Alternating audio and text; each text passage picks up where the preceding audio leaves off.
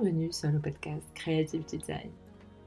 Je m'appelle Boutena et je vous invite chaque semaine à découvrir une conversation autour de la motivation, l'ambition, le courage, les ressources mentales, le rêve et l'initiative de mes invités. Cet exercice est l'occasion de vous inviter à prendre le temps, mais surtout à vous interroger et même vous convaincre que possible. Bienvenue sur Creative Time, le podcast. Cette semaine, je vous invite à écouter la conversation pleine d'énergie et de joie de vivre avec Pauline Barr. Pauline a démarré sa carrière dans une multinationale, dans des fonctions, on va dire, assez classiques de management et, euh, et a ensuite décidé de, poursuivre un rêve de, de, retrouver une organisation internationale. En plus de tout ça, vous allez découvrir que Pauline est une danseuse et une sportive. C'est certainement grâce à cela qu'elle tire une partie de son énergie. Déjà, euh, je te dis merci énormément pour euh, ton temps euh, de working mom et de d'entrepreneuse quand même hyper bouquée. Merci à toi, J'ai mis quelques mois à me rendre disponible. Alors, tu as été très patiente. Merci beaucoup. C'est normal, au contraire. Euh, et, euh, et, donc, euh, la première question que je pose toujours, c'est comment Working Mom, du coup, est venue à toi, Pauline? D'accord. Donc, comment j'ai créé mon entreprise de Working Mom Alors, donc, euh, en fait, j'ai donc c'était il y a deux ans. Hein, ça fait maintenant deux ans que j'ai créé mon entreprise. Et euh, effectivement, euh, je peux dire que j'y pensais depuis un moment. Euh, en fait, euh, ben, je dirais depuis que euh, depuis, depuis que j'ai eu mon premier enfant, il s'est passé aussi énormément de choses. Je pense que la maternité, ça, ça a un petit peu ouais, grosse influence comme ça dans, dans la vie des femmes. Des fois, ça peut faire aussi de, de révélation. Et donc, moi, c'est beaucoup d'impact euh, personnel et professionnel. Euh, à ce moment-là, en fait, quand j'ai eu mon premier enfant, je travaillais dans une euh, organisation internationale, donc je travaillais à l'UNICEF. Euh, et euh, bon, en fait, j'avais un poste de fonctionnaire international, donc a priori, euh, je pouvais un petit peu rester des années dans, dans ce poste-là. Et, et c'est vrai que l'organisation me plaisait énormément. J'aimais beaucoup ce que je faisais, mes collègues, etc. Euh, donc, donc, ça a duré plusieurs années. Et, euh, et du coup, même si j'avais cette envie un petit peu de monter mon entreprise, bah, finalement, euh, c'était quand même une grosse décision. Quoi. Et mm. il faut savoir qu'autour de moi, en fait, personne ne démissionnait pour monter sa boîte. Alors, euh, je sais qu'en France, particulièrement à Paris, c'est un petit peu quand même la mode, l'entrepreneuriat, tout ça. Euh, à Genève, dans le milieu des organisations internationales, pas du tout. Personne ne monte son entreprise. Donc, euh, j'avais pas trop d'exemples autour de moi, tout ça. Euh, et mais après, il y a eu énormément bah, d'événements qui se sont passés pendant ces années. Et à un moment, je me suis dit, bah là, en fait, je suis complètement prête. Et euh, je voulais vraiment me lancer à 100%. Je voulais faire une entreprise, en fait, euh, dans le secteur privé je voulais pas créer une association parce que je voulais m'investir à 300%, que ça soit mon job, etc. Et je trouvais que dans le secteur privé, il n'y avait pas beaucoup d'entreprises qui existaient euh, par rapport à ça, justement. Donc, The Working Moms, le, le but, c'était vraiment de euh, booster euh, l'ambition professionnelle des femmes et de leur permettre aussi bah, de concilier vie privée, vie professionnelle. Donc, bah, en gros, de tout avoir, comme ont les pères de famille, hein, finalement. Ils se posent pas la question. donc, c'était ça le, le principe. Et et donc à, la fois en fait pour euh, auprès des entreprises en fait donc euh, le but, c'était d'intervenir auprès des entreprises pour vraiment bah, favoriser la carrière des femmes, intervenir au moment spécifique où les femmes reviennent de congé maternité, parce que je, je pense que c'est vraiment là le, le, moment en fait charnière où, euh, où l'évolution professionnelle se joue en fait. Et, et c'est à ce moment-là qu'on est un peu le plus susceptible de finalement soit complètement lâcher, soit de se dire ok, on est un peu mis au placard et tout. Donc c'est à ce moment-là que je veux renforcer justement l'accompagnement pour que bah, justement les femmes continuent à avoir toute leur ambition. Euh, D'autant plus que je pense qu'avec la maternité, on apprend tellement de compétences supplémentaires que, en fait, euh, on a encore beaucoup plus à, à donner ensuite dans son travail. Donc voilà. Et puis, euh, et puis après, bah aussi auprès des euh, en fait, auprès des particuliers, donc auprès des femmes, euh, avec de l'accompagnement direct, donc sous forme de coaching, de consulting sur mmh. des sujets spécifiques. Euh, donc voilà, j'accompagne principalement en fait au moment de euh, au moment de reconversion professionnelle, que ça soit pour lancer son entreprise ou euh, retrouver un autre poste dans le salariat, mmh. mais vraiment un moment où c'est un petit peu charnière, où il y a un besoin de changement, quoi, où on mmh. peut se lancer dans une activité euh, euh, quand même assez différente de ce qu'on a fait avant, euh, ou voilà, où on se lance pour la première fois dans l'entrepreneuriat, ce genre de choses. Euh, ou alors euh, on veut vraiment faire une grosse évolution professionnelle. Mmh. euh, et, euh, et, voilà. Et donc on a un peu on a besoin d'avoir derrière quelqu'un en fait qui nous challenge qui nous motive et tout ça. Et, voilà. Et moi je, je crois énormément en, en l'accompagnement. Je me suis fait accompagner sur plein plein de sujets aussi tout au long de ces années que ce soit dans le domaine professionnel dans le sport sur des, des secteurs spécifiques même là pour mon entreprise par exemple pour tout ce qui est digital etc donc, euh, ce qui fait que je, maintenant, je propose également aussi ça. Euh, je, je, fais pas mal de, de, consulting pour tout ce qui est personal branding, euh, mm. réseaux sociaux, etc. Euh, ce qui n'était pas prévu à la base et qui finalement s'est ajouté au fur et à mesure. Des besoins des besoins exactement que je percevais auprès de ma clientèle. Et en fait, on m'a demandé de faire des formations spécifiques euh, mmh. euh, LinkedIn, par exemple. Euh, j'ai même fait des formations d'ailleurs pour les hommes hein, sur LinkedIn et tout. Donc, même si ça s'appelle The Working Mom. bah, The Working Dad.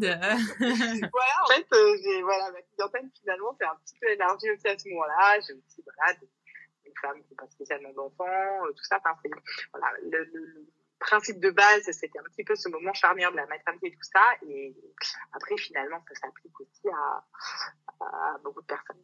Mmh. Et, euh, et du coup, est-ce par rapport aux, femmes qui viennent vers toi, euh, comment euh, ce, ce, besoin d'ambition arrive à être conseillé Parce que c'est quelque chose de tellement ancré qu'on se refuse ou qu'on se limite euh, que finalement, euh, c'est même dur à, à demander de l'aide, en fait. Ouais. Alors après, je pense qu'au moment justement où les femmes me contactent, c'est qu'elles sentent qu'il y a un truc. Elles sentent qu'il y a un truc, elles sentent que c'était pour elles, euh, que en fait elles ont ça au fond d'elles, et, moi je les aide juste à, à, remettre ça en fait sur le devant de la scène, quoi. Et, euh, et comme tu dis, c'est quelque chose où en fait on, on voilà, on peut l'avoir en soi et, et, pas savoir comment un petit peu mettre en musique. Mmh. Euh, et donc bah voilà, c'est là où j'interviens, quoi. Mmh. Pour, euh, euh, vraiment, bah voilà, aller, aller creuser, euh, ouais. comprendre un petit peu euh, ben, en fait ce qui motive vraiment la, la personne voilà les, ce qui retient derrière euh, ce qui retient ce qui en fait un peu le moteur de ouais. le moteur de sa vie de sa vie pro de sa vie perso euh, on, on, aborde en fait euh, souvent en fait effectivement ça va bien au-delà de juste la vie professionnelle, parce qu'on aborde aussi beaucoup de questions euh, de personnel, de couple, de famille, mmh. etc. Euh, bah, c'est important que voilà, la femme sente que elle, euh, elle puisse vraiment réussir là-dedans, ouais. euh, sans sacrifier en fait le reste. Quoi. C'est ouais. vraiment ça l'idée. Quoi. C'est intéressant ce que tu disais tout à l'heure par rapport à, à, Genève et à l'environnement. Oui. Très, on va dire, confortable d'une grosse institution et, et quand même euh, assez sécurisée. Euh, Exactement. Qu'est-ce que tu en as gardé de cette expérience euh, incroyable et qu'est-ce que ça, en quoi ça t'a aidé en fait après? Alors, euh, ouais, parce que donc l'UNICEF pour moi ça a duré pas mal de temps, ça a duré huit ans, donc c'est quand même une grosse expérience professionnelle. J'ai quand même travaillé en fait dans d'autres secteurs aussi avant. Ouais. Je suis un petit peu passionnée de reconversion parce que j'ai fait pas mal de choses. Je travaillais aussi, euh, en fait, j'ai, je suis arrivée en Suisse et j'ai travaillé dans les trois parties de la Suisse, euh, Suisse romande, Suisse italienne et euh, Suisse alémanique. Ah. J'ai travaillé chez UBS, en fait, c'est un graduate training programme chez UBS. Et euh, voilà, j'avais aussi travaillé euh, plus jeune, j'avais fait du marketing euh, chez L'Oréal dans la division luxe, euh, chez Natixis. Euh, voilà, j'avais fait pas mal de choses, euh, ouais. un peu ouais, finance, marketing dans, dans, plusieurs boîtes. Et en fait, c'est ça qui me qui me motivait à fond. Et, et finalement, j'ai jamais fait deux fois le même job. Quoi. À chaque fois que je changeais de, de job, c'était pour faire quelque chose de assez différent. Euh, parce que même en finance, avant, je faisais plutôt de la finance de marché à UBS, et puis finalement, bah, l'UNICEF, c'était un peu ce qu'on appelle corporate finance finance d'entreprise et, euh, et, donc dans deux secteurs euh, radicalement différents. et après, c'est vrai que je suis restée très très longtemps en organisation internationale parce que c'était, en fait, je dirais que hum, il y a deux choses. Alors déjà au niveau de l'environnement, j'ai vraiment adoré en fait euh, la diversité des profils avec qui j'avais la chance de travailler. Que ce soit mes collègues euh, physiques dans le bureau ou ensuite, euh, en fait, je travaille déjà énormément en, en, télétravail puisqu'on a des bureaux UNICEF dans le monde entier. Donc, je mm. travaille avec des équipes dans le monde entier. donc, beaucoup aussi les équipes en, en, Asie notamment et en, Amérique latine. Euh, et puis voilà, et après, ouais, même au sein de mon équipe finance, ce qui était génial, c'était en gros, on était une personne, une nationalité, quoi. Et, euh, ça enrichit beaucoup, hein. Exactement, quoi. Et c'est pas non plus, enfin voilà, c'est pas des personnes qui sont suisses, c'est peut-être d'origine étrangère, c'est des personnes qui viennent directement dans le pays. Euh, et donc, en fait, enfin voilà, chacun revient avec euh, avec toutes ses habitudes, mm. avec sa façon de s'habiller, etc., sa façon de parler, sa façon de se comporter. Et, euh, et en fait, c'est ok, quoi. Euh, et, et tu t'ennuyais pas du coup?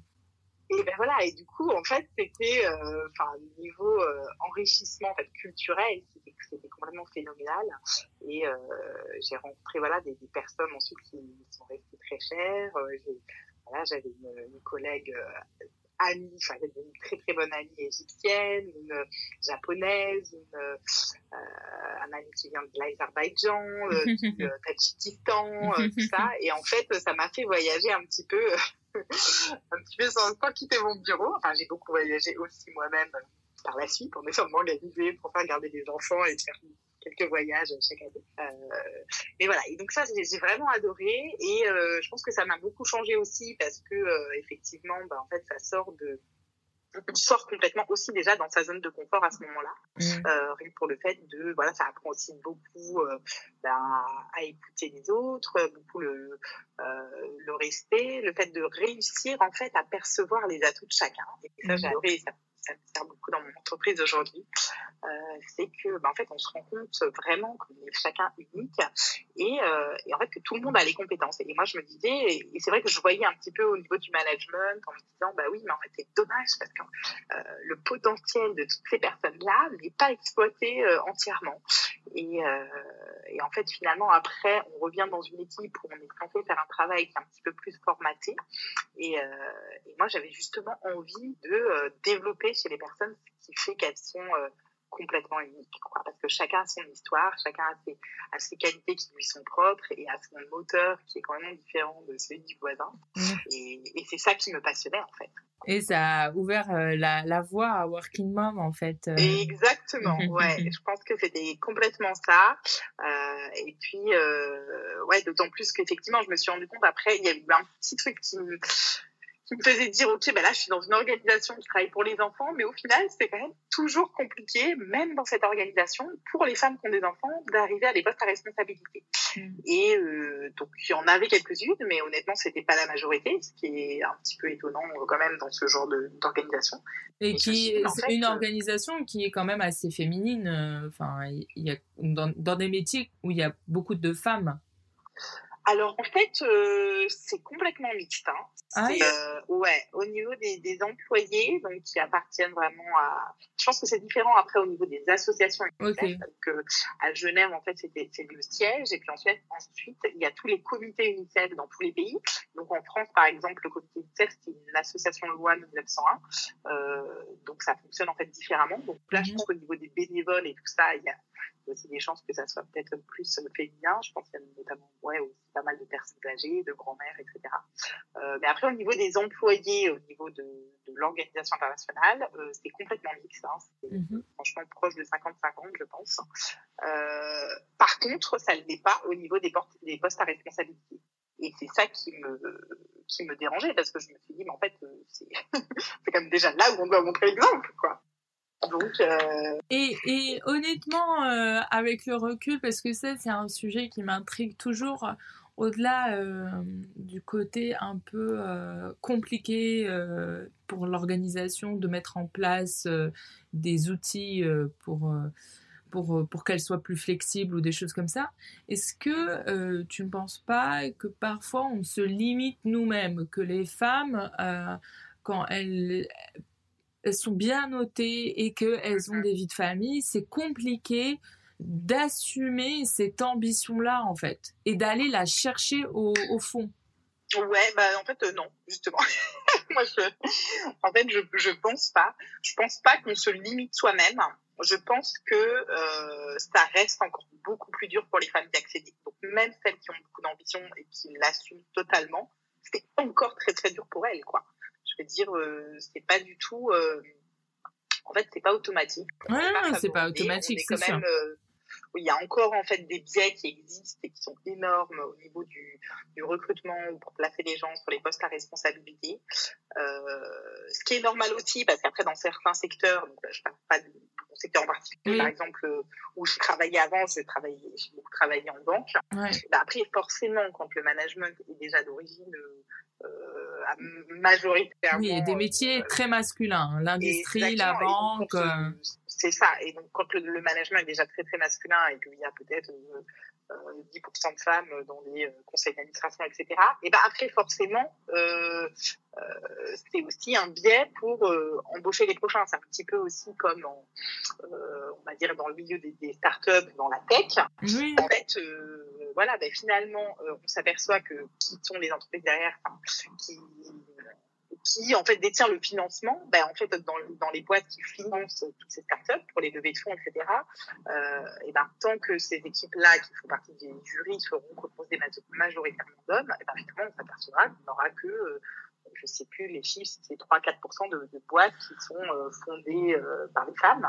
Oui, euh, en fait, par rapport à ce biais-là, il y a autre chose que j'ai remarqué qui est qui est assez ancien hein. c'est pas c'est pas nouveau le fait de dire que euh, on se repose sur les gens qu'on connaît et les hommes euh, bah, ils se connaissent entre eux entre euh, les promos de d'école ou bien le pote de machin ou bien enfin il y a un effet réseau il y a un biais de réseau et de connaissances et de confiance qui est très important.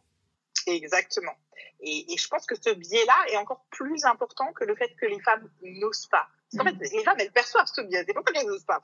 C'est pas parce qu'elles n'en ont pas envie ou qu'elles se sentent pas capables, mais c'est qu'elles savent que ça va être beaucoup plus dur. Et c'est effectivement encore beaucoup plus dur encore aujourd'hui.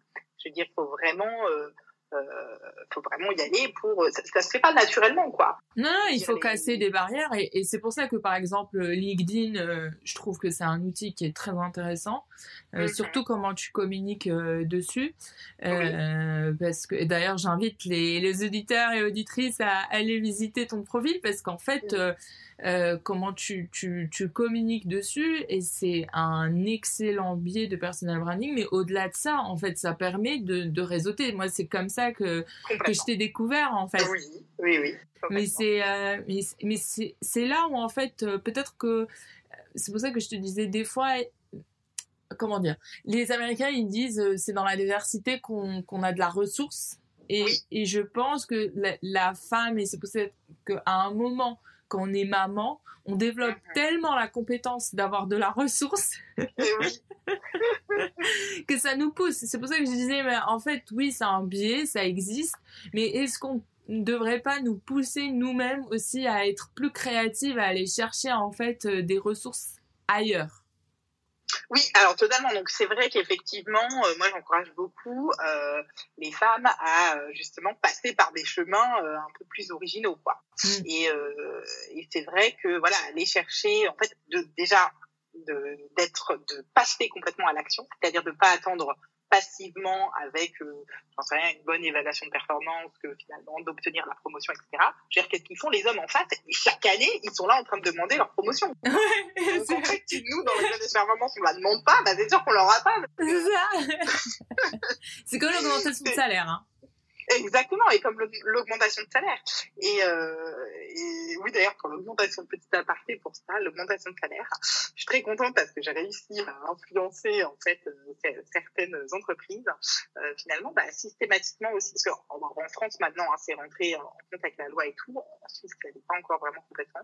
Donc, euh, mais finalement, dès l'embauche, eh ben en fait à euh, directement euh, donner euh, le un salaire équivalent aux femmes même sans qu'elles aient à le demander en fait et, parce qu'en fait, on s'est rendu compte que finalement, bah, les femmes demandaient moins euh, à la base et demandaient moins d'augmentation. Et donc, euh, bah, finalement, euh, au niveau des, des, opérationnels et des ressources humaines, déjà dès l'embauche, on se dit, eh ben voilà, même si la femme demande tant, mais qu'en même temps, il y a un homme qui, qui demande le même poste, et eh ben en fait, on, on met directement, on donne plus que ce qu'elle demande. Quoi. Mmh. Et en fait, petit à petit, c'est des petites mesures comme ça qui font que finalement, bah, ça va complètement bah, rééquilibrer la balance et, euh, et, permettre ensuite aux femmes d'accéder euh, à, enfin, d'avoir une réelle évolution professionnelle, euh, d'avoir l'évolution professionnelle qu'elles méritent et qu'elles veulent. Quoi.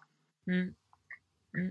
Mais ça, ça joue aussi sur le fameux syndrome d'imposteur où en fait, du coup, ça nous, on se lit, enfin, c'est pas qu'on se limite, c'est qu'on pense malheureusement pas à aller juste être vocal comme tu dis Lady, Vo Lady Voice de, de, de ouais, mettre vocal un... lady. Et eh oui, mais juste... du coup qu'on m'avait donné ce surnom vocal lady. C'est incroyable raconte-nous cette histoire euh, de ce surnom. Vocal lady ouais. Alors euh, non, il se trouvait qu'effectivement euh, euh, donc moi j'avais pas trop la langue dans ma poche donc dès qu'il y avait un petit peu des, des, choses qui se passaient dans l'organisation euh, bah, je prenais quand même toujours à cœur le fait de euh, euh, de défendre un petit peu chacun, etc. Et euh, parce que c'est ce qui est dur dans la diplomatie, dans cette organisation diplomate, c'est que finalement on est tellement diplomate que personne n'ose s'exprimer. Et voilà, et, finalement, ben, moi j'ai quand même cette chose-là en moi qui fait que je, je m'exprime quand je vois des intuitifs, etc. Et donc je prenais quand même souvent la parole pour poser un petit peu les questions. Euh, et les pieds dans le plat. voilà, les pieds dans le plat que tout le monde a envie de poser et puis qui ne sont pas posés quand on est en grande réunion et puis qu'on dit il y a des questions et puis il n'y en a pas. Et donc, euh, ben, moi je crois vraiment en fait à, au pouvoir de la communication, au pouvoir de dire des choses. Et donc euh, je pense que c'est hyper important de faire remonter tous les sujets en fait directement en face plutôt qu'ensuite euh, juste en parler à la machine à café qui ne fait pas avancer énormément. Et euh, et voilà, et un jour, on avait cet exercice, d'ailleurs, que je recommande à, à, à, toutes les entreprises de faire, euh, à toutes les équipes, parce que c'est vraiment euh, quelque chose qui apporte énormément euh, à chacun et ensuite à la cohésion d'équipe. Euh, donc, cet exercice, c'était en fait de mettre un petit post-it dans le dos. Donc, chacun se met un petit post-it dans son dos. on peut faire ça, je sais pas, en équipe de, de 10 ou de 50, hein, ça marche aussi. Et, et en fait, d'écrire sur le post-it ce qu'on pense de, du collègue en question. Et donc, euh, mais que d'une façon, c'est-à-dire quelle est en fait la force qu'on perçoit chez ce collègue. Quelle est euh, et donc ça revient un petit peu à ce que je disais avant, l'unicité et le moteur de chacun. Et donc d'écrire en fait en, en, un mot, en deux trois mots, euh, quelle est la force qu'on reconnaît chez son collègue. Euh, et en fait c'était un exercice hyper puissant parce que je me souviens qu'à la fin, bah, du coup, euh, les gens étaient repartis aussi ultra motivés parce que c'est toujours agréable de, de t'entendre dire tes forces. Moi je crois beaucoup plus au fait de mettre en avant les forces que, que de corriger tes faiblesses. Et, euh, et donc à ce moment-là, en fait, qui était revenu sur le sur mon post-it à moi que, j'avais dans le dos justement, c'était ça, c'était ce côté euh, euh bah, où je m'exprimais tout le temps et donc il y avait marqué en gros vocal lady. et, voilà, et là je me suis dit, bah, en fait, ouais, c'est exactement ça, c'est ce qui me définit, moi, au sein de, au sein de mon équipe, en finance, etc. Et, et voilà, ce qui n'était pas toujours forcément évident pour le management, je, je reconnais. Je que j'ai créé mon entreprise après, tu vois. la nana qui est impossible à manager. Et euh, non, j'ai eu des très très bons managers aussi dans, dans, ma vie. Et euh, c'est vrai que j'ai beaucoup de, j'ai énormément d'attentes euh, là-dedans parce que je pense que le management c'est vraiment ce qui doit faire grandir les personnes et que voilà que c'est hyper important de se battre pour ses équipes et de développer le potentiel de chacun, euh, euh, tout ça. Donc euh, voilà. Je ouais. recommande cet exercice aussi. Ouais, c'est prendre confiance dans l'équipe. Oui, et force aussi à voir vraiment le, la qualité de chacun. C'est-à-dire dans une équipe, il y a toujours quelqu'un qui nous plaît moins que les autres et tout ça. C'est normal, quoi. Et quelqu'un à qui on a plus de mal. Et parce qu'après, c'est aussi des types de profils, de personnalités qui travaillent mmh. plus facilement mmh. ensemble ou pas. Et en fait, ça, ça sert à voir qu'en fait, chacun a sa pierre à, mmh. à dans l'équipe.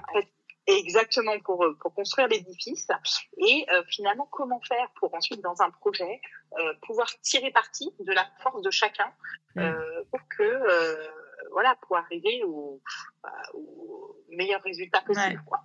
Euh, alors en écoutant ton ton parcours, ce que je remarque c'est qu'effectivement il y a une diversité de secteurs et, et de fonctions.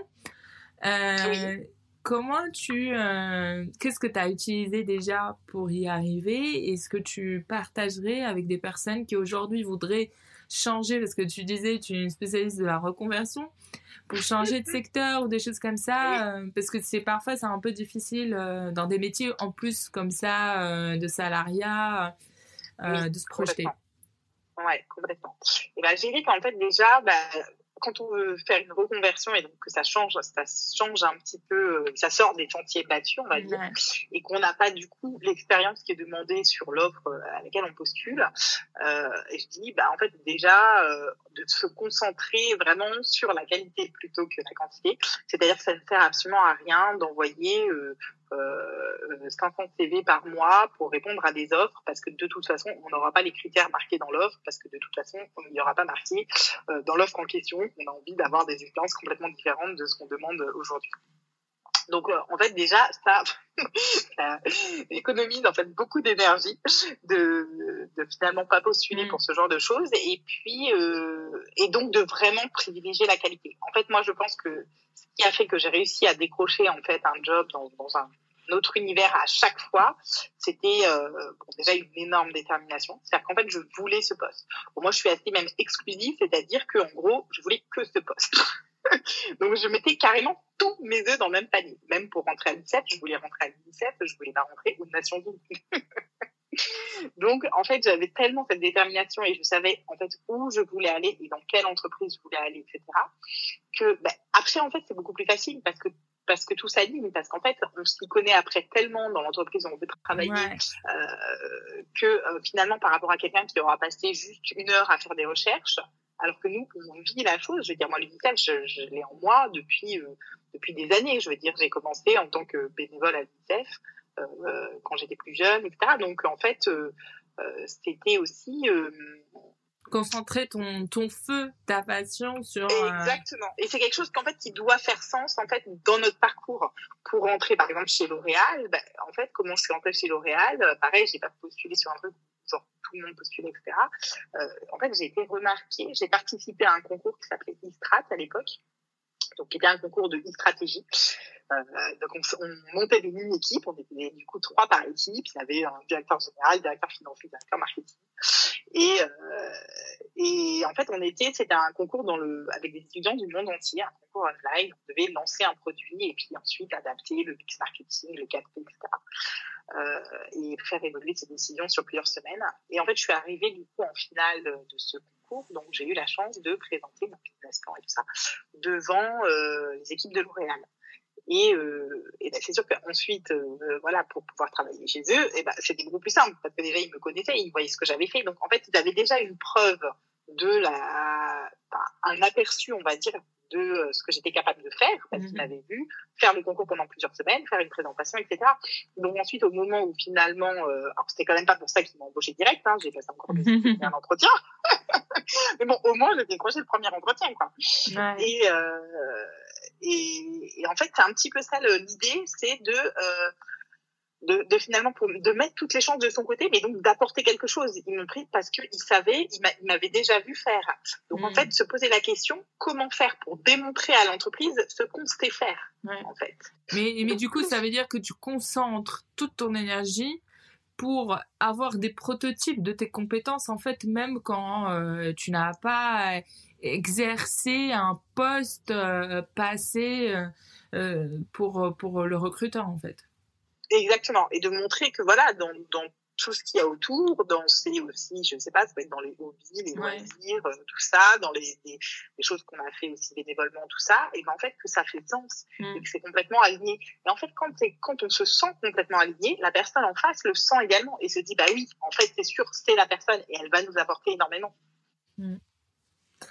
C'est particulièrement intéressant, effectivement, et, mais ça demande aussi une, une clarté ou une vision autant sur ce qu'on veut que sur ce qu'on peut faire. Exactement. C'est un peu un mix voilà, de, de, de exactement, de euh, vraiment de, ses forces, de ses passions, de ses compétences, euh, c'est un petit peu, c'est comme euh, l'ikigai, euh, oui, où, tu as au centre, c'est ce que j'aime, ce que, etc., mm. ce que je sais faire, ce que j'aime et tout, et en fait de trouver du coup ce qui va au centre de tous ces cercles et ce qui se rejoint. Quoi. Après, ça peut évoluer, hein, c'est-à-dire qu'effectivement, euh, euh, bah, au cours de sa vie, au cours de je sais pas 40 ans ou 50 ans de carrière, ça va aussi évoluer, quoi, ce qui est normal. Mm. Et euh, après, ne pas hésiter aussi, euh, franchement, à, à, à, miser aussi sur, euh, et ben sur des, un truc qui fait qu'on sort du lot, quoi. Je veux dire, euh, euh, moi, par exemple, c'est vrai que sur LinkedIn, je parle beaucoup de la danse et tout ça, parce que c'est quelque chose qui est tellement important dans ma vie. Euh, alors, je suis loin d'être une danseuse étoile. et, euh, mais en fait, c'est vraiment un truc qui, euh, bah, qui, qui, fait partie de moi. Et en fait, ça aussi, ce truc-là, ça a facilité euh, finalement aussi des opportunités professionnelles. Euh, je veux dire, j'ai des clientes qui viennent me voir euh, parce que euh, elles se reconnaissent complètement là-dedans, quoi. Donc en fait, tout ce qui va faire que la, en face, que ça soit un recruteur, un, client ou, ou n'importe un partenaire, euh, en fait, à la fin, c'est une question de un truc qui accroche entre deux personnes. Mm. Et donc, comment faire pour que ça accroche? Et ben voilà, il y a une histoire. Toi, tu m'as contacté parce que tu t'es dit, ah ouais, alors Pauline, elle a fait The Working Moms. Mm-hmm. Euh, voilà, pour moi-même, au moment de la maternité, euh, ça a été un chamboulement incroyable. Mm-hmm. Euh, et donc, elle est, voilà, donc c'est une maman. Donc, tu m'as contacté parce qu'on avait déjà des points communs sans, sans se connaître. Et tu te certainement, tu as dû te reconnaître dans certains postes que j'ai fait. Mm. Donc après, c'est aussi ça, c'est aussi, euh, je dirais, important d'inciter sur le, le, le faire savoir. En fait, on croit que euh, euh, on donne un CV ou quoi, que la personne du coup va le lire et va se dire ok, je sais qui elle est. En fait, c'est euh, vraiment important d'élargir la, la, sphère de connaissance de, des autres. Donc déjà de se connaître soi-même et ensuite de se faire connaître. C'est-à-dire que en fait, si on ne sait pas que si tu sais pas que j'ai des enfants, euh, ben, en fait, tu vas pas me contacter. Tu mmh. vois. Et donc, en fait, c'est hyper important de le communiquer, de dire en fait, ben quelle est sa, situation, quelles sont ses passions, quelles, sont ses expériences, ses forces, etc. Et de réussir à parler de soi et, euh, et de parler un petit peu de toutes les facettes de sa personnalité. Parce qu'on ne sait pas sur laquelle ça va accrocher. Ça va accrocher sur une des facettes, on ne sait pas sur laquelle. Mais tout en étant authentique, en fait, c'est là où euh, parfois des personnes ne, n'arrive pas à, à, se dire bah, j'y vais ou j'ai l'impression d'être euh, d'être un usurpateur ou un, un imposteur alors qu'en fait et, la question c'est de parler de soi de manière euh, de manière authentique euh, et sans forcément juste enjoliver les choses tout le temps. Voilà exactement. Après après, honnêtement, alors ça, je sais pas si en entretien, je dirais que ça pique complètement. Parce qu'en entretien, faut quand même y aller. Hein. entretien, c'est différent, mais. faut quand même se mettre en valeur, quoi. Donc, euh, et, ça, c'est vrai, par exemple, je, je trouvais que c'était un truc que les hommes beaucoup plus naturellement, ou grossissent naturellement le trait, ah oui. leurs expériences, ah oui, etc. Et voilà, et là où la femme va vraiment décrire de façon super factuelle en ouais. fait tout ce qui s'est passé. Et minimal, Donc, euh... minimaliser en fait carrément en fait, elle, elle va même sous-estimer parfois son impact. Euh... Voilà. Donc autant c'est vrai que voilà, il y a certaines personnes qui vont carrément surestimer et d'autres qui vont sous-estimer. Bon, je dirais qu'il faut quand même un petit peu, euh, euh, faut quand même un peu y aller quoi. si on croit pas en soi, euh, personne va croire à notre place. C'est un peu ça, oui. C'est un peu ça. C'est un peu ça. Et, par et puis après, effectivement, oui. de, de, rester quand même authentique dans euh, bah, qui l'on est, ses passions, etc. Mm. C'est pas la peine de s'inventer euh, des choses. Des personnages, oui. Dis-nous, parce que tu en as parlé du coup pour la danse, euh, qu'est-ce qui, qu en quoi tu adores ça et comment ça t'aide à, à, te sentir bien, tout simplement Ouais, ouais. Alors ça, c'est hyper important parce qu'effectivement, c'est aussi une des raisons pour lesquelles j'ai monté mon entreprise. Je me souviens que mon, mon speech de, de départ euh, de l'UNICEF, c'était euh, euh, je veux plus, je veux plus, je veux plus, euh, voilà, d'impact direct auprès des personnes. Et donc ça, c'était pour aider les mamans. Et que je veux plus de de moments de qualité avec mes enfants et que je veux plus de, de temps pour faire du sport et en particulier la, la danse. Et, et donc j'ai organisé en fait tout mon emploi du temps pour, euh, bah, pour pouvoir le reprendre à, à, à peut-être pas un haut niveau, mais un haut niveau peut-être pour, pour mon âge et, mon, et, mes activités que j'avais à côté. C'est-à-dire qu'en fait j'avais vraiment envie de faire 8-10 heures par semaine. quoi. C'est, c'est pas mal, 8-10 heures par semaine, euh, c'est, voilà. plutôt ambitieux. Ouais. c'est ça. Et en fait, euh, je, me rappelais que le, un moment où, je me suis sentie en fait vraiment le plus alignée dans, dans mon équilibre vie perso vie professionnelle, c'était quand j'étais à l'EDEC euh, à Lille euh, et que je faisais partie de la comédie musicale. Sympa. Euh, musical, voilà. Et donc, je crois me souvenir, je crois qu'on était une équipe de, de 24 danseuses, enfin, dans, danseurs et danseuses aussi. Et donc, à un moment donné, euh, surtout à l'approche du spectacle, en fait, à, la fin de l'année, il y avait la production au, théâtre Sébastopol à, à Lille. Euh, et donc, à l'approche du spectacle, euh, on était peut-être à 15 heures de répétition par semaine. Et donc, en, en plus des cours, bien sûr. Et en fait, bah, j'étais ultra motivée, quoi. C'est vraiment ce, qui me plaisait à fond et tout. Et donc, euh, et donc je disais, mais en fait, euh, j'ai besoin d'en faire, en, pour le coup, en quantité, quoi. d'en faire juste une heure par semaine, si tu veux, mm. ça, ça ne m'allait pas. Et, euh, et quand j'étais dans le salariat, j'avais tout était organisé, mais aux cinq minutes près, quoi. J'avais vraiment, je commençais, à mon ordinateur à 7h30 le matin, tout ça, j'enchaînais tout. J'avais, en fait, je, crois que j'avais gardé un cours de pilates, un cours de yoga, euh, sur la pause de midi, que j'organisais, en fait, moi-même, au bureau, avec une prof, euh, pour, euh, du coup, les employés, pour être sûr que, que je gagne, enfin, vraiment, même les cinq minutes de douche, après le truc était compté, quoi. Et, euh, et ben, en fait, je me disais, déjà, yoga, pilates, j'aime bien, mais c'est pas complètement mon truc qui, qui transporte complètement. C'était dire que ça me maintenait juste. Mm. Euh, voilà. Et je me dis non, en fait, j'ai envie de danser et j'ai envie de reprendre aussi, même euh, de remonter sur scène. Quoi. Et donc, euh, je me suis dit, ben voilà, mon but maintenant avec ma boîte, j'arrête pas de, de, pousser les femmes à se mettre des challenges, etc. Et je me dis, ben moi aussi, il faut que je les vive, mes challenges, sinon. Hein. sinon ça sert à rien tu sais sinon c'est ce que je dis et pas ce que je fais et je me dis ben, en fait de quoi j'ai vraiment envie et j'avais envie de remonter sur scène parce que j'avais adoré ces, ces années là où j'avais ah. deux et, euh, et, voilà. Et en fait, ce qui est incroyable avec ça, c'est quand on dit quelque chose. Donc, je, je, me le suis dit à moi-même et je, je l'ai écrit que je voulais remonter sur scène. Et en fait, il se passe un truc incroyable, c'est que rien que de, de, dire et de l'écrire et de savoir, ben, en fait, ça déclenche les opportunités. Et donc ça aussi, euh, je conseille même pour les opportunités professionnelles, c'est exactement la même chose. Quand on sait vraiment ce qu'on veut, qu'on a son objectif et qu'on écrit son objectif et qu'on y pense tous les jours, en fait, il se réalise. C'est déjà, c'est déjà plus plus de la moitié de la réalisation. Et donc, euh, et donc j'ai trouvé que finalement, bah, j'ai eu des opportunités ensuite qui se sont euh, qui sont parvenues à moi. De, euh, par exemple, c'était une la sœur d'une collègue euh, de mon travail qui m'a contactée. Il y avait une danseuse qui était dans la troupe qui, qui était euh, en fait partie, enfin qui s'était désistée en dernière minute pour un arrêt maladie ou je sais pas quoi. Et donc elle cherchait une danseuse pour la remplacer et tout. Et ben, donc j'ai dit go, c'est bon, moi j'y vais, tu vois. et euh, et après, voilà, mon club aussi de sport, bah, finalement, mon prof de danse me dit, non, mais Pauline, je vais te faire remonter sur scène et tout ça. Et d'habitude, il y avait un spectacle annuel où, si tu veux, il n'y avait que les, les, profs qui faisaient le spectacle pour un peu montrer ce qu'on faisait en cours et tout ça. Et là, elle me dit, non, non, mais Pauline, tu viens avec moi sur la scène, et tout ça. Et donc, en fait, on a fait un spectacle, on était, euh, on était trois filles à, remonter sur scène. Les autres n'étaient même pas d'ailleurs euh, à la base de danseuses hein, depuis des années. Ça, elles faisaient juste euh, cours dans le club. Et, en fait, c'est génial. Et, j'adore pouvoir me dire. En fait, ce truc-là, ça, ça donne, euh, ça me donne toute mon énergie. C'est-à-dire que mm. non seulement, bah, t'as as les hormones, bien sûr, euh, les endorphines, tout ça, déclenchées par le sport et tout ça.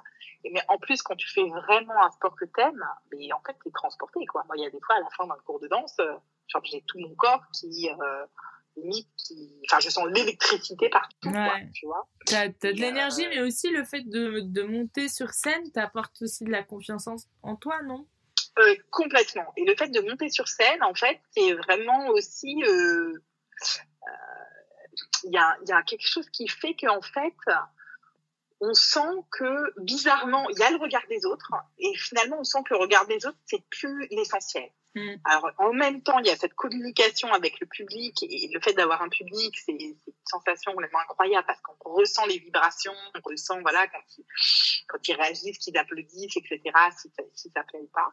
Et, euh, et en même temps, ben, en fait, on se dit, euh, ben, finalement, le, le, je vais pas faire ça pour plaire, je fais mm. ça pour, euh, pour me plaire et pour m'épanouir. Et du coup, et ben certainement ça va toucher les autres. Et c'est pas grave parce que ça touche pas tout le monde. J'ai peut-être qu'on trouve ça complètement nul et qu'ils se disent qu'est-ce qu'elle fait sur scène, quoi, tu vois.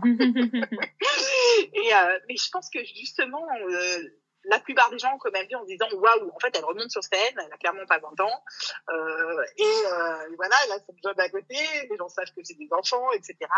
Et donc, en fait, ça leur donne de l'espoir aussi, en se disant, ben voilà, aussi moi dans ma vie, euh, si, que ça soit dans le sport ou dans un autre domaine, en fait, si j'ai vraiment envie de faire quelque chose, je, je peux le faire. Quoi.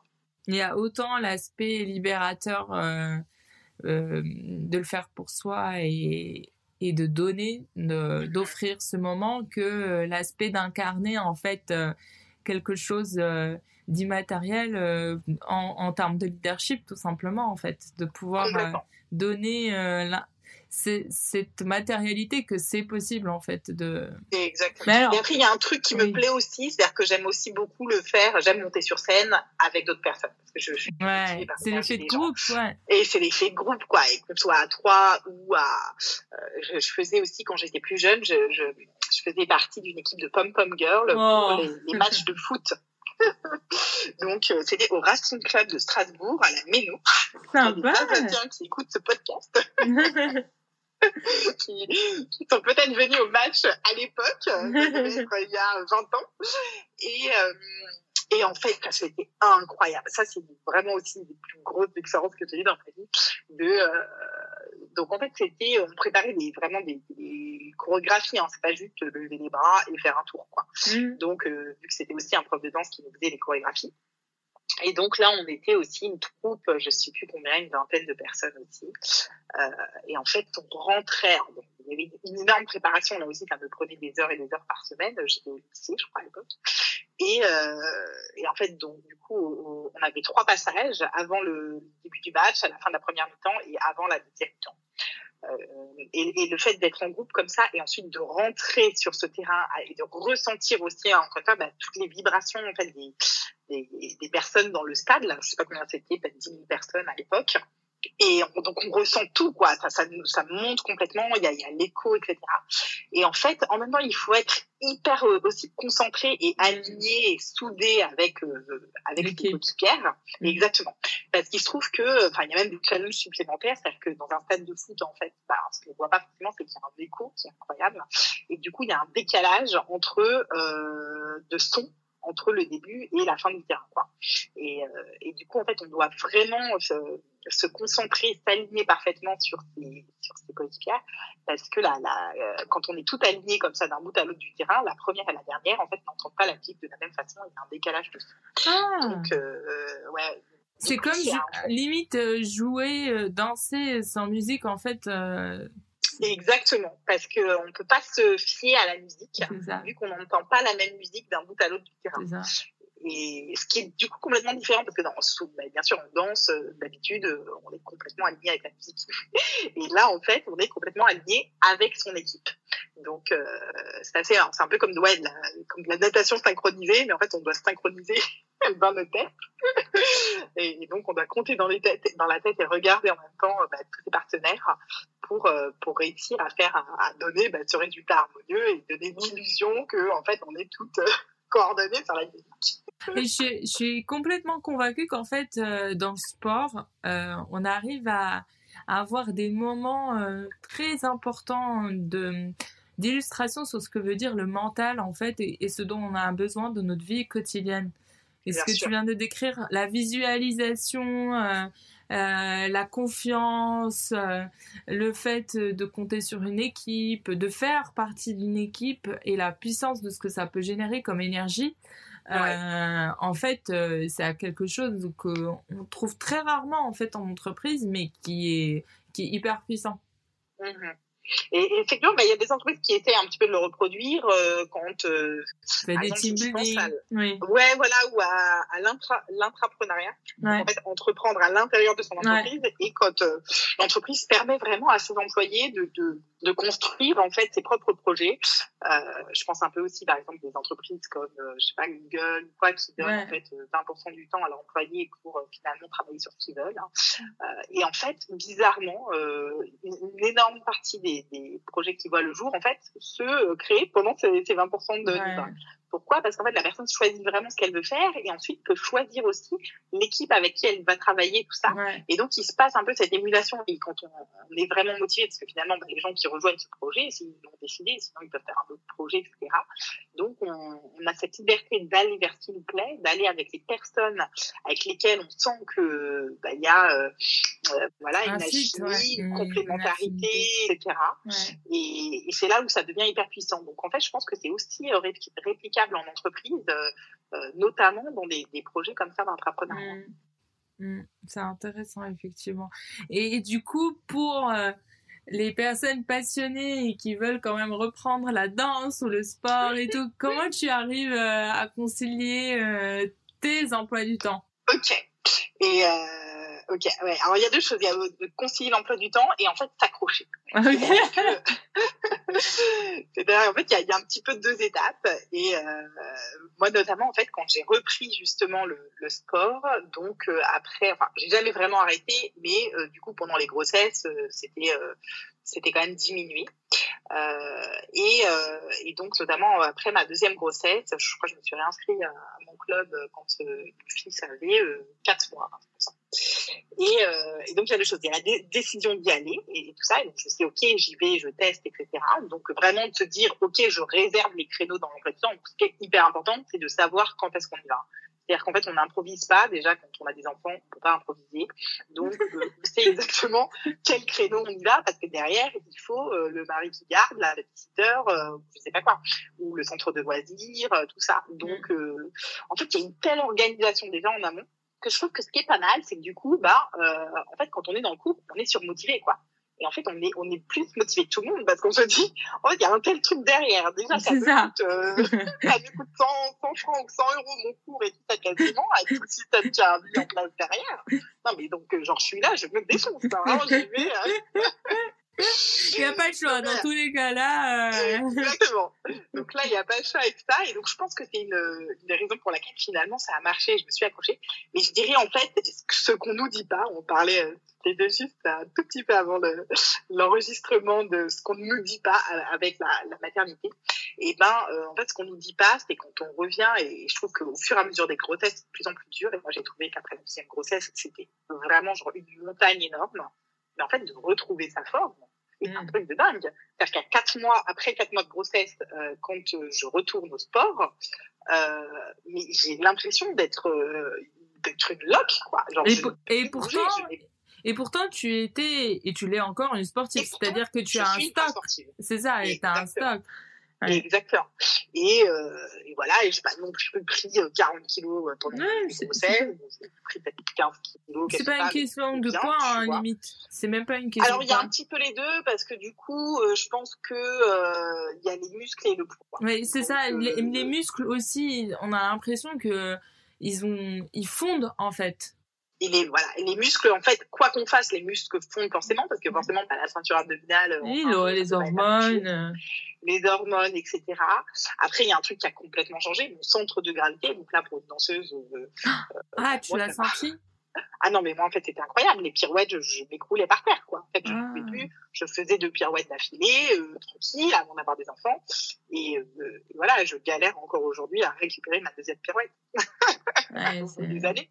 Parce qu'en fait, le centre de gravité, il change aussi. Parce qu'en fait, on a bah, ce ventre qui est un petit peu en avant, etc. Puis il change un petit peu la, la posture, le positionnement ouais. dans le corps et tout ça.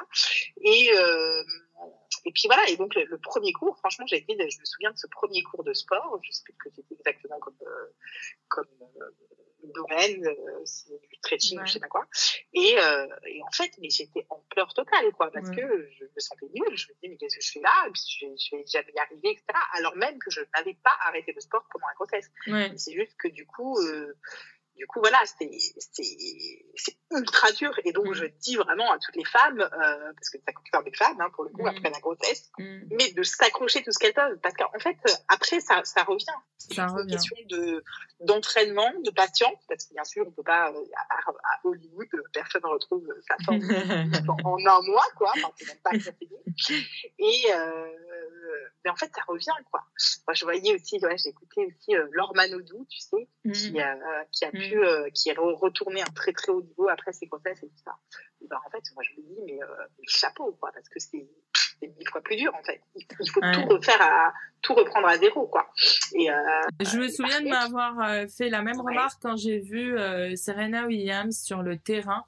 Ouais. peu après et en plus elle en a parlé sur comment ça ça a changé plein de choses mais en fait les gens ne se rendent pas compte qu'à un niveau comme ça mmh. déjà qu'avant on, les, des champions comme ça ils doivent faire je sais pas 6, 8, 10 heures par jour euh, de sport mhm. différents euh, pour s'entretenir.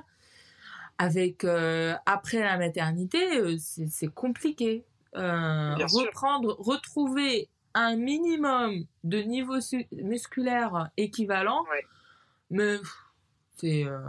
Mais heureusement que tu avais du stock. Enfin, du stock de d'heures de, de sport quelque part, de muscles, parce qu'en fait, ça aussi, j'ai remarqué que ça augmente l'endurance ça, euh, ça ajoute du souffle. Bien euh, sûr. On arrive à se projeter euh, sur, sur des moments et des petites étapes pour y arriver. Ouais. Ouais. Donc ce qui est important, c'est vraiment en fait de, de s'accrocher, quoi, de choisir en fait, et je dirais de choisir un sport qui vous plaise à fond, parce que sinon on va tout de suite lâcher. Hein. C'est pas la peine de faire un sport parce que mm. c'est la mode de faire, je sais pas, de la boxe aussi. On avait du tout envie de faire de la boxe, quoi, mm. et euh, ou de faire du yoga parce que c'est la mode de faire du yoga, et, voilà. Alors qu'en fait, alors qu'en fait, s'en pour moi, c'est ça. Et donc de choisir vraiment bah, ce qui nous plaît, de prendre le temps à la limite, hein, de tester trois, quatre sports différents, etc. Mm. Et puis après de se dire, en fait, à chaque séance, on va progresser, quoi. Et euh, alors bien sûr aussi le cours est important. Hein. Moi, je pense que euh, faut trouver aussi le le cours où euh, voilà le, prof, oui. moi je sais que le prof de danse il me motive d'une façon exceptionnelle enfin pour moi c'est euh, quelqu'un de très très important dans ma vie ouais. et euh, et c'est parce qu'il y a ce fit qu'il a réussi à m'amener à à ce niveau-là, quoi. Ouais. En fait, euh, c'est mon modèle, quoi. Moi, je le regarde, il a 50, 52 ans, je crois, il me dit. je sais pas si c'est vrai. et, euh, et, en fait, je le regarde et je me dis, non, moi, je vais être comme ça, quoi. et, et je me dis, quand lui, il est capable de, de, de faire ça, de, de, encore tous les jours donner tout ce qu'il a et tout, mais, mais chaque cours de danse, on dirait qu'il joue sa vie. on dirait qu'il euh, passe une audition et tout ça, quoi je dis, mais c'est incroyable. Genre, il fait ça depuis des années. Il en fait, je sais pas d'heures par, par semaine. Et en fait, il a une, niaque, une, une niaque et une passion dans la transmission, dans la pédagogie et une volonté de faire progresser chacun à son niveau et tout, qui est exceptionnelle. Et du coup, d'avoir un prof comme ça, et moi, je dis, quand je suis dans son cours, je peux que euh, donner le maximum de ce que je peux parce que en fait lui nous donne tout quoi donc c'est aussi cet échange là qui fait que euh, euh, voilà, c'est. C'est inspirant pour toi et ça te recharge. Exactement. Alors dis-nous, Pauline, euh, ce sera ma dernière question. Qu'est-ce que tu euh, prévois comme prochain projet ou, ou passion pour les mois ou les années à venir que tu sens venir comme ça? Ouais. Alors en fait, ouais, c'est marrant que tu poses la question parce que c'est justement quelque chose qui m'est venu là il n'y a pas longtemps. Donc là, je suis en train de travailler dessus. Ah. Que je pose aussi souvent comme, comme question à mes clientes de euh, bah voilà, quels sont tes grands rêves? Euh, et donc moi, bah, j'en avais plusieurs, notamment monter mon entreprise, voilà, acheter une maison, euh, euh, je sais tout ça. Et, euh, et, donc là, je me dis, mais donc aujourd'hui, là, maintenant, deux ans après, parce que ça, ça change aussi, hein, les grands rêves. Mm. Et ben, qu'est-ce que c'est ton grand rêve? Et en fait, euh, ben, j'ai trouvé ce que c'était. Ah. Et donc, mon grand rêve, c'est de danser un numéro euh, féministe dans un grand cabaret, euh, voilà, grand cabaret parisien certainement, parce que c'est là où, euh, il y en a beaucoup et j'adore ça. Et euh, voilà. C'est génial. Un numéro féministe, exactement. Bah, Quand j'étais petite, en fait, je, je rêvais d'être danseuse euh, au Moulin Rouge, tu vois. Ouais. Et euh, je me suis pas donné les moyens de d'y arriver, hein, j'ai jamais postulé. Euh, mais, euh, mais en fait, je me dis, ben voilà, aujourd'hui, je, je, je, suis complètement prête, quoi. Ouais. Et, je trouve que c'est génial de se dire, ben voilà, en fait, je, je peux faire ça aujourd'hui en tant que maman, pareil, ben, pour inspirer énormément de, de, femmes aussi derrière. Et après, moi, j'adore le cabaret, vraiment, j'adore ça, tu vois. Euh, par contre, il y a un truc où je me suis dit, euh, en fait, c'est top et tout, j'aime beaucoup la sensualité, tout ça, mais il y a un truc qui manque. Et c'est pour ça que je veux faire ce numéro féministe. Parce que mm. finalement, bah, le cabaret, c'est tout aussi euh, bien pour les hommes que pour les femmes. Bah oui. euh, et donc, euh, je trouve que ça pourrait encore plus s'adresser aux femmes que ce qui est fait actuellement.